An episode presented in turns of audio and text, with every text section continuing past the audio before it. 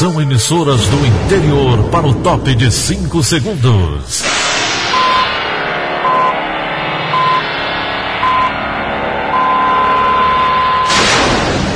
A Verdinha leva o som cada vez mais longe. Rádio Sul Cearense de Brejo Santo, Cristal de Quixeramobim, Iracema de Ipu, Jornal Centro-Sul de Iguatu, Macambira de Poeiras, Tabajara de São Benedito, Oroz FM, Pioneira de Forquilha, Itataia de Santa Quitéria, União de Camocim, Educadora do Cariri do Crato, Líder FM de Itapipoca, Aquarela FM de Miraíma, Liberdade de Itapipoca. Itarema, Carinhosa de Acopiara, Sertão Central de Senador Pompeu, Vale do Salgado de Lavras da Mangabeira, Vale FM de Nova Russas.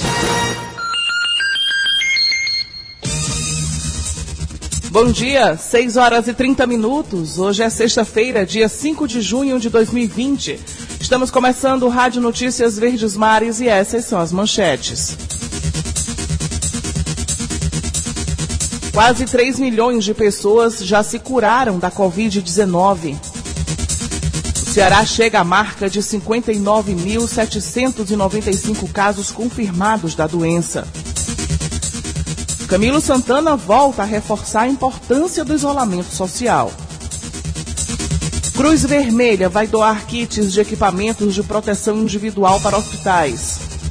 Essas e outras notícias a partir de agora. Rádio Notícias Verdes Mares. O Ceará chega à marca de 59.795 casos confirmados de Covid-19. Os óbitos alcançaram 3.813, segundo a plataforma Integra SUS, atualizada no começo da noite de ontem.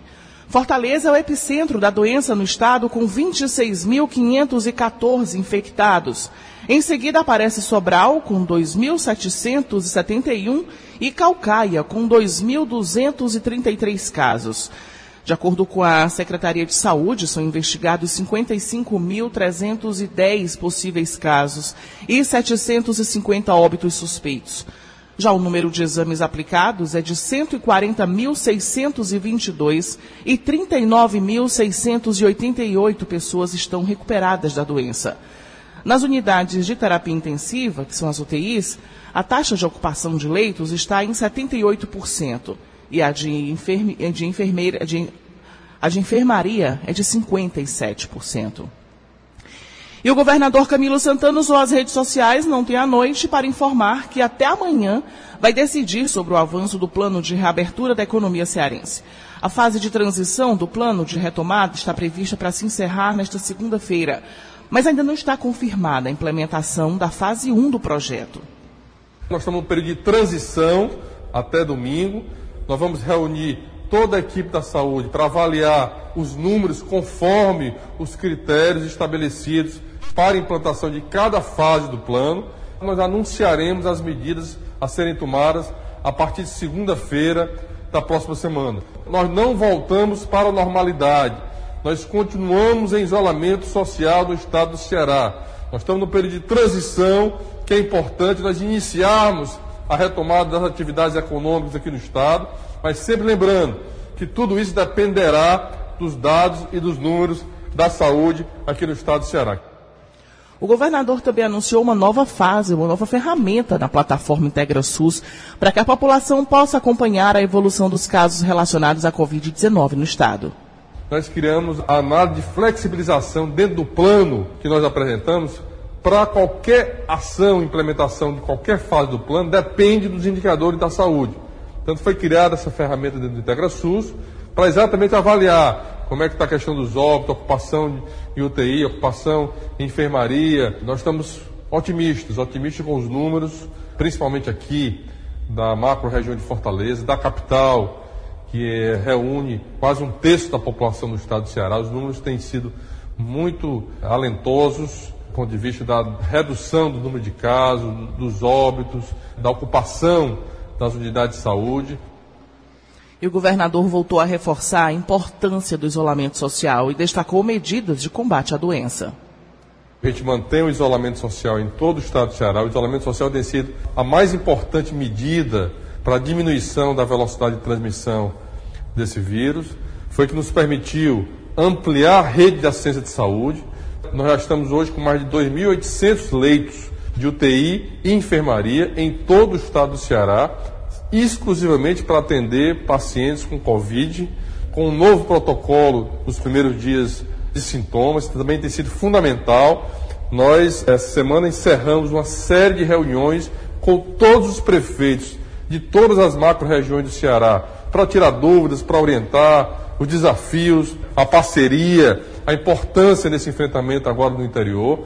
Temos um decreto atualmente em vigor até domingo, dia 7, onde temos sete cidades em isolamento social rígido e há uma grande preocupação da região norte, que avança no número de casos. Portanto, vai ser fundamental um olhar específico. E nós, inclusive, no próprio decreto, nós instituímos o isolamento como política pública regionalizada.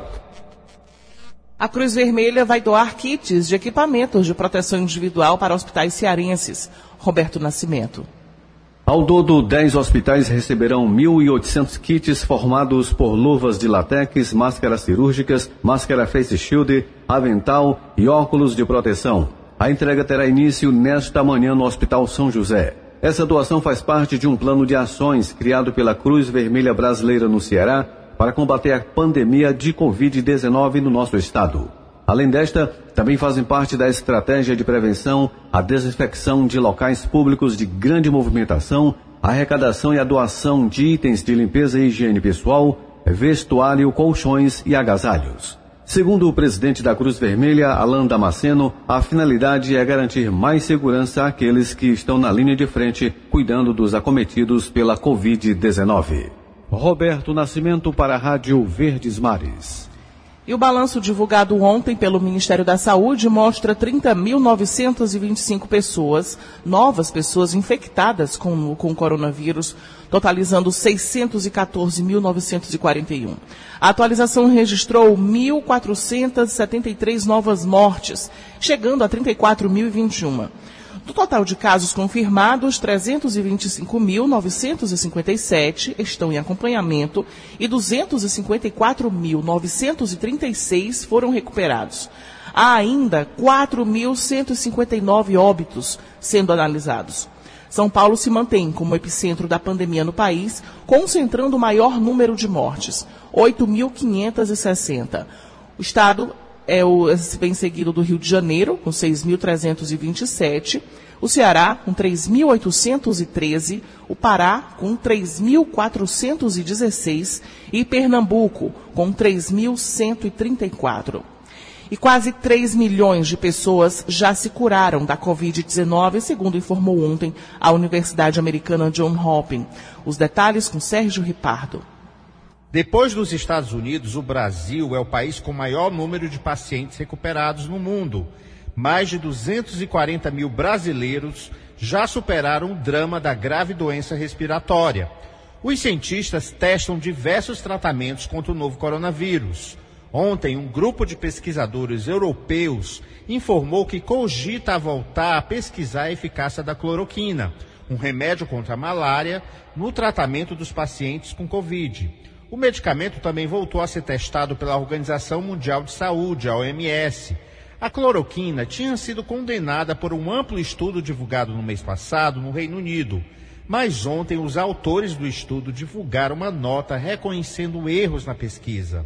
Além da cloroquina, há outros medicamentos sendo testados contra o novo coronavírus.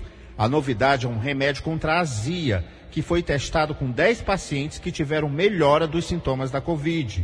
O medicamento se chama famotidina, mas os especialistas alertam, ainda são necessários mais estudos para comprovar sua eficácia. Outra droga que tem mobilizado os cientistas é o Remdesivir, um antiviral que tem se saído bem nos testes. Nesta semana, a Coreia do Sul aprovou o uso do medicamento contra a Covid. Os Estados Unidos e o Japão também já ministram Redesivir em pacientes com coronavírus. A Europa ainda examina a possibilidade de fazer o mesmo. Sérgio Ripardo para a Rádio Verdes Mares. E o Senado Federal aprovou ontem um projeto de lei que obriga o uso de máscaras em locais públicos ou privados, mais acessíveis ao público em todo o país. A obrigatoriedade do uso engloba ônibus e metrô dentro de táxis ou carros de aplicativo e aviões. O não uso do equipamento de proteção individual acarreta em multa fixada pelos estados ou municípios. A máscara, no entanto, está dispensada para o caso de pessoas com transtorno do, do espectro autista deficiência intelectual, deficiências sensoriais ou qualquer outra que impeça de usar a peça adequadamente. Por ter sido alterado no Senado, o texto volta à Câmara para nova apreciação. E o Centro de Hematologia e Hematerapia do Hemossi está recebendo doações de plasma convalescente de pessoas recuperadas de Covid-19. O objetivo é utilizar o plasma, que é um dos componentes do sangue, como terapia auxiliar para pacientes graves da doença. A diretora de hemoterapia do Hemossi, Denise Bruneta, destaca os critérios para a realização da doação.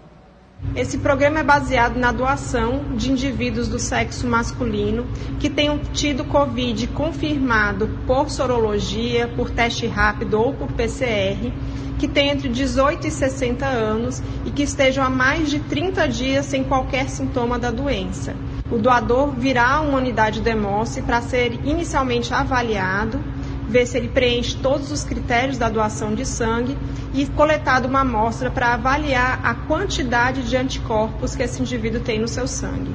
Se ele tiver uma quantidade boa de anticorpos que pode ajudar uma pessoa com a doença, ele será convidado a doar uma doação normal com a produção do plasma convalescente.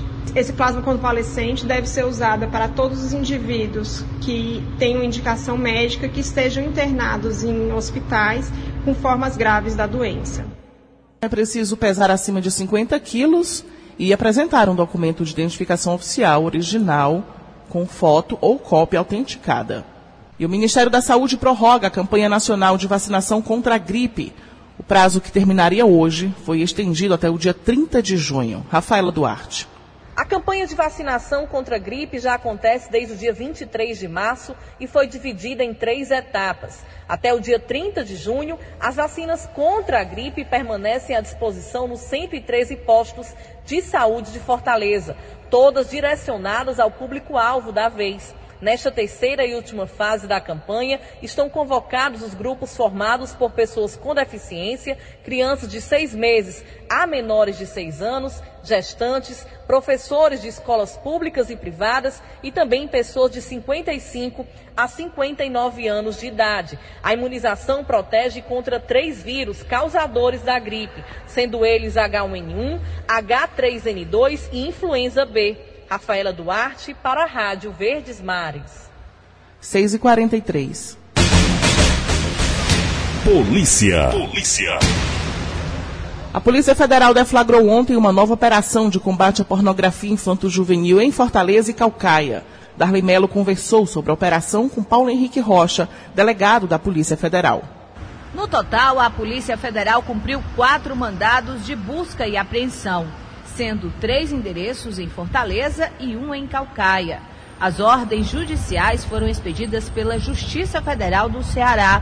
A escolha dos alvos para, para que seja feita busca na, na, nas residências, a, com o fim de apreender os equipamentos de informática, ela é feita de acordo com a, a, a participação dessa pessoa no tráfego de, de, de dados.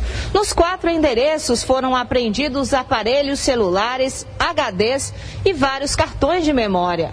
Dependendo da análise desse material, os alvos da investigação podem ser presos. É feito um alarme, a partir desse alarme é, é feito um trabalho para identificar né, o responsável pela origem desse arquivo e aí, a partir dessa identificação, é, é, é, se procura é, chegar até a pessoa fisicamente para que seja é, apreendido o computador, o, o, equipamento de informática que ele utiliza né, na, como instrumento para a prática desse crime. Darley Melo para a Rádio Verdes Mares.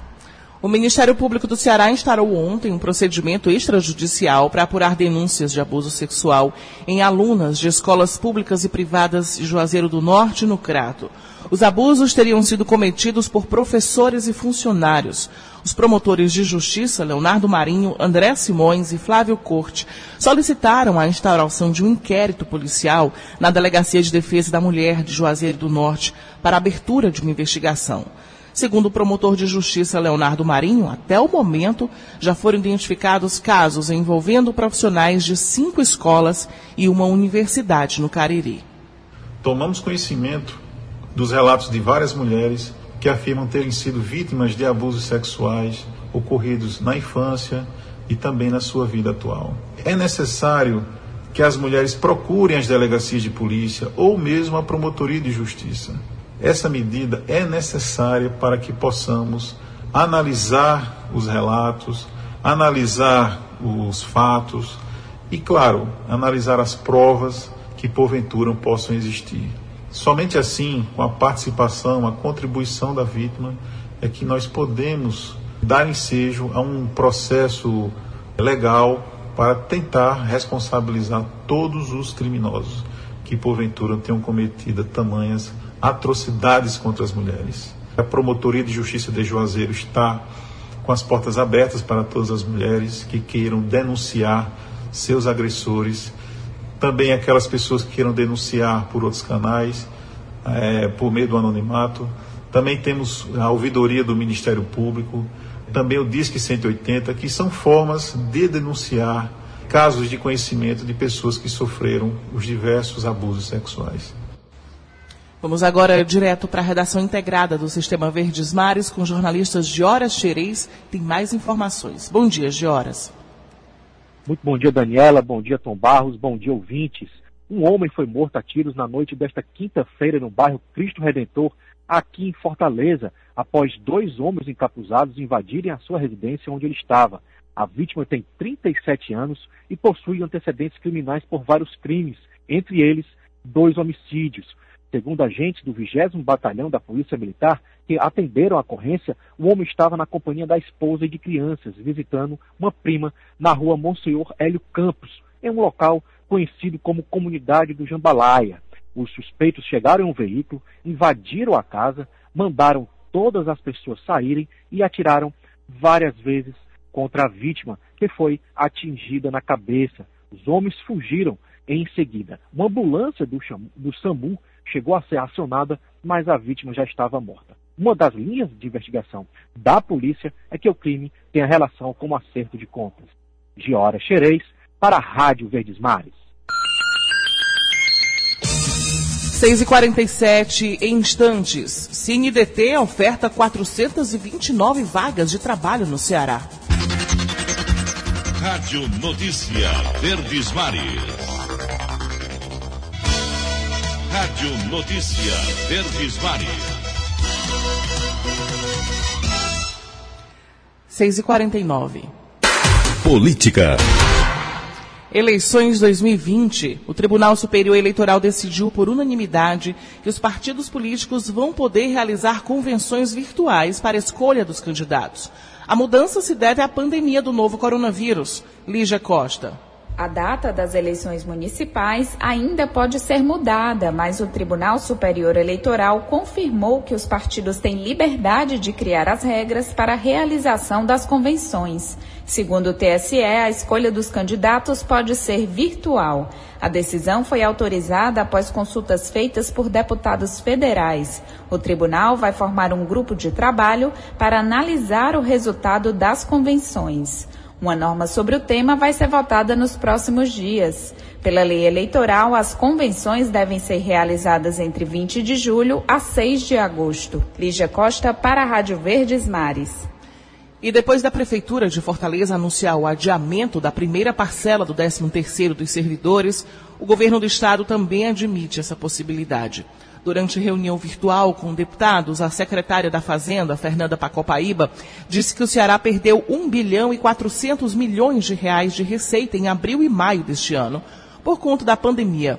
E isso pode levar ao adiamento. Flávio Roveri. Durante quase quatro horas, a secretária da Fazenda, Fernanda Pacobaíba, apresentou aos deputados dados sobre a situação fiscal do Estado e os esforços e prioridades para manter o caixa nesse período de crise. Segundo a secretária, o Estado perdeu 1,4 bilhão de reais em receita entre abril e maio, mais de 1 bilhão só no último mês. Já os investimentos caíram 24%. Ela classificou o momento fiscal como catastrófico. Entre as medidas de contingenciamento, os servidores podem ficar sem receber o adiantamento do 13º no meio do ano. Lembrando que o pagamento, o, o, o pagamento do 13º no meio do ano é um adiantamento, não é uma imposição. Então, nesse momento, eu diria, entre, é, é prioritário caixa ou manter esse pagamento? Para mim, a prioridade hoje é o caixa, porque manter o caixa significa manter a sustentabilidade de todos nós. A secretária reclamou da demora para a chegada do auxílio financeiro do governo federal. No último dia 28, 22 dias depois da aprovação no Senado, Bolsonaro sancionou o projeto que prevê 60 bilhões de reais em transferências para estados e municípios mas a primeira parcela ainda não foi paga. Não houve até agora um centavo vindo para arrefecer a queda de CMS no nosso estado, nem para os municípios. Flávio Roveri para a Rádio Verdes Mares. 6h52. Economia. Vamos agora à participação de Egídio Serpa. Bom dia, Egídio. Bom dia, Daniela de Lavor. Bom dia, Tom Barros. Bom dia, ouvintes. O Banco do Nordeste é um organismo técnico dedicado ao financiamento do desenvolvimento da região nordestina. Ele faz isso utilizando como principal fonte de recursos o Fundo Constitucional de Desenvolvimento do Nordeste, o FNE, cujo orçamento para este ano é de cerca de 30 bilhões de reais. Pois bem, o BNB foi, desde sua fundação até o início do governo Fernando Henrique Cardoso, dirigido por grandes economistas. Quando o BNB deixou de ser um organismo técnico e passou a ser moeda de troca da política, aconteceram fatos que tiraram o banco das páginas de economia e o levaram para as páginas policiais. Neste momento, há no meio empresarial nordestino, o cearense no meio, e entre os funcionários do banco, uma expectativa em torno da escolha do novo presidente do BNB. Espera-se que seja um nome técnico, mesmo que indicado por partido político. Instituição com uma longa história de serviços prestados à região nordestina, o BNB merece melhor atenção do Palácio do Planalto. Egídio Serpa para o Rádio Notícias Verdes Mares.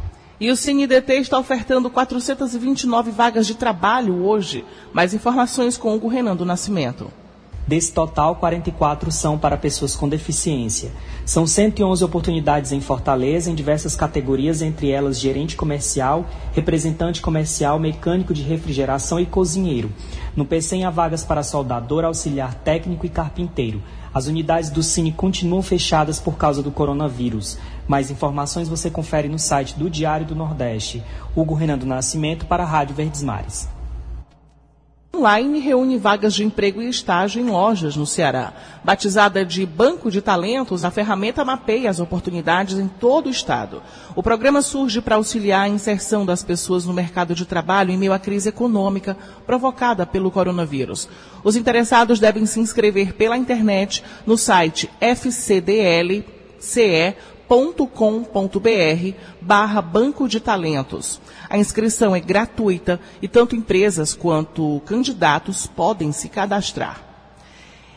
E um acordo com a Receita Federal vai ser assinado para apoiar o programa do auxílio emergencial. Felipe Gurgel. Um acordo de cooperação entre a Receita Federal e o Ministério da Cidadania deve ser assinado para ajudar no cruzamento de dados em relação ao pagamento do auxílio emergencial de 600 reais. Um relatório do Tribunal de Contas da União alertou para o risco de mais de 8 milhões de brasileiros terem recebido o auxílio indevidamente. No outro sentido, 2 milhões e 300 mil brasileiros inscritos no Cadastro Único de Programas Sociais podem ter ficado até aqui excluídos do benefício, mesmo fazendo jus ao recebimento. O secretário executivo do Ministério da Cidadania, Antônio Barreto, reconheceu que essa checagem precisa evoluir enquanto o programa ainda estiver em vigor. Você pode conferir a matéria completa no site diariodonordeste.com.br. Felipe Gurgel para a Rádio Verdes Mares. E uma faculdade de Juazeiro do Norte está fazendo o preenchimento da declaração do imposto de renda. Basta a pessoa levar uma lata de leite para ser doada a uma instituição beneficente. Tony Souza. E olha, a Faculdade de Juazeiro do Norte, em parceria com a Receita Federal, está fazendo posto de renda de muita gente que está nesse período de pandemia tem dificuldade. Um projeto está sendo realizado por essa faculdade de Juazeiro do Norte e em vez da pessoa pagar, ela doa latas de leite.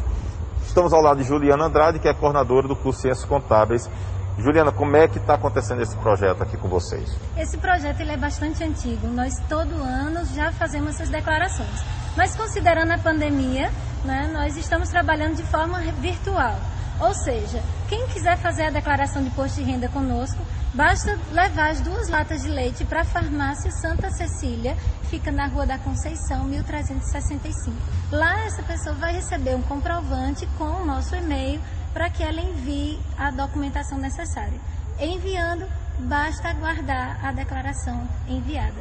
Tudo vai ser por e-mail. Qual é o e-mail que a pessoa vai entrar em contato com vocês? Pronto, é o e-mail é o naf@fjn.edu.br. E aí tem algum telefone que a pessoa possa tirar alguma dúvida, quer ter alguma informação a mais? Pronto, pode ser no 2101 2777 ou pode até no nosso site que é www.fjn.edu.br. E aí, esse leite, o que é que vocês vão fazer? Todo esse leite arrecadado? Todo esse leite nós buscamos instituições de caridade. No último ano, por exemplo, nós levamos para o projeto Criasa, que acompanha idosos. Vai ser novamente para eles? Novamente, nós vamos levar para lá. E como é que vai funcionar na questão de critério? Vocês vão ter que algum critério das pessoas que poderão procurar vocês? Nós vamos fazer a declaração em troca da doação de duas latas de leite para quem recebeu salários, rendimentos até 40 mil. Tá ok, obrigado. Tony Souza, de Juazeiro do Norte, para a Rádio Verdes Mares. E o governo federal deve propor em breve que o auxílio emergencial de 600 reais seja estendido em mais dois meses. O valor durante esse período cairia para 300 reais. Esse é o provável desfecho visto pela equipe econômica para as discussões sobre o programa. Entre os parlamentares, há pressões para uma extensão do benefício a valores maiores. O auxílio emergencial é destinado para trabalhadores informais, autônomos, microempreendedores individuais e desempregados. E a menos de um mês para o fim do prazo de entrega da declaração do imposto de renda, pessoa física 2020, pouco mais da metade dos contribuintes acertou as contas com o leão. Até ontem, 17,125 milhões de pessoas haviam enviado o documento à Receita Federal. O prazo de entrega começou no dia 2 de março e vai até o dia 30 de junho. Quem declara no início do prazo tem prioridade para receber a restituição, caso não preencha com erros e omissões. Pessoas com mais de 60 anos, com moléstias graves ou deficiência física, também recebem a restituição primeiro. O programa gerador da declaração está disponível no site da Receita Federal. 6h59, acabamos de apresentar o Rádio Notícias Verdes Mares. Redatores, Roberto Nascimento e Elone Pomuceno. Áudio, Matheus Rodrigues. Contra-regra, Aline Mariano. Editora de núcleo, Liana Ribeiro, diretor de jornalismo, e Delfonso Rodrigues. Outras informações, acesse verdinha.verdesmares.com.br ou facebook.com.br verdinha810. Em meu nome, Daniela de Lavor, tenham todos um bom dia. De segunda a sábado, seis e meia da manhã, Rádio Notícias Verdes Mares.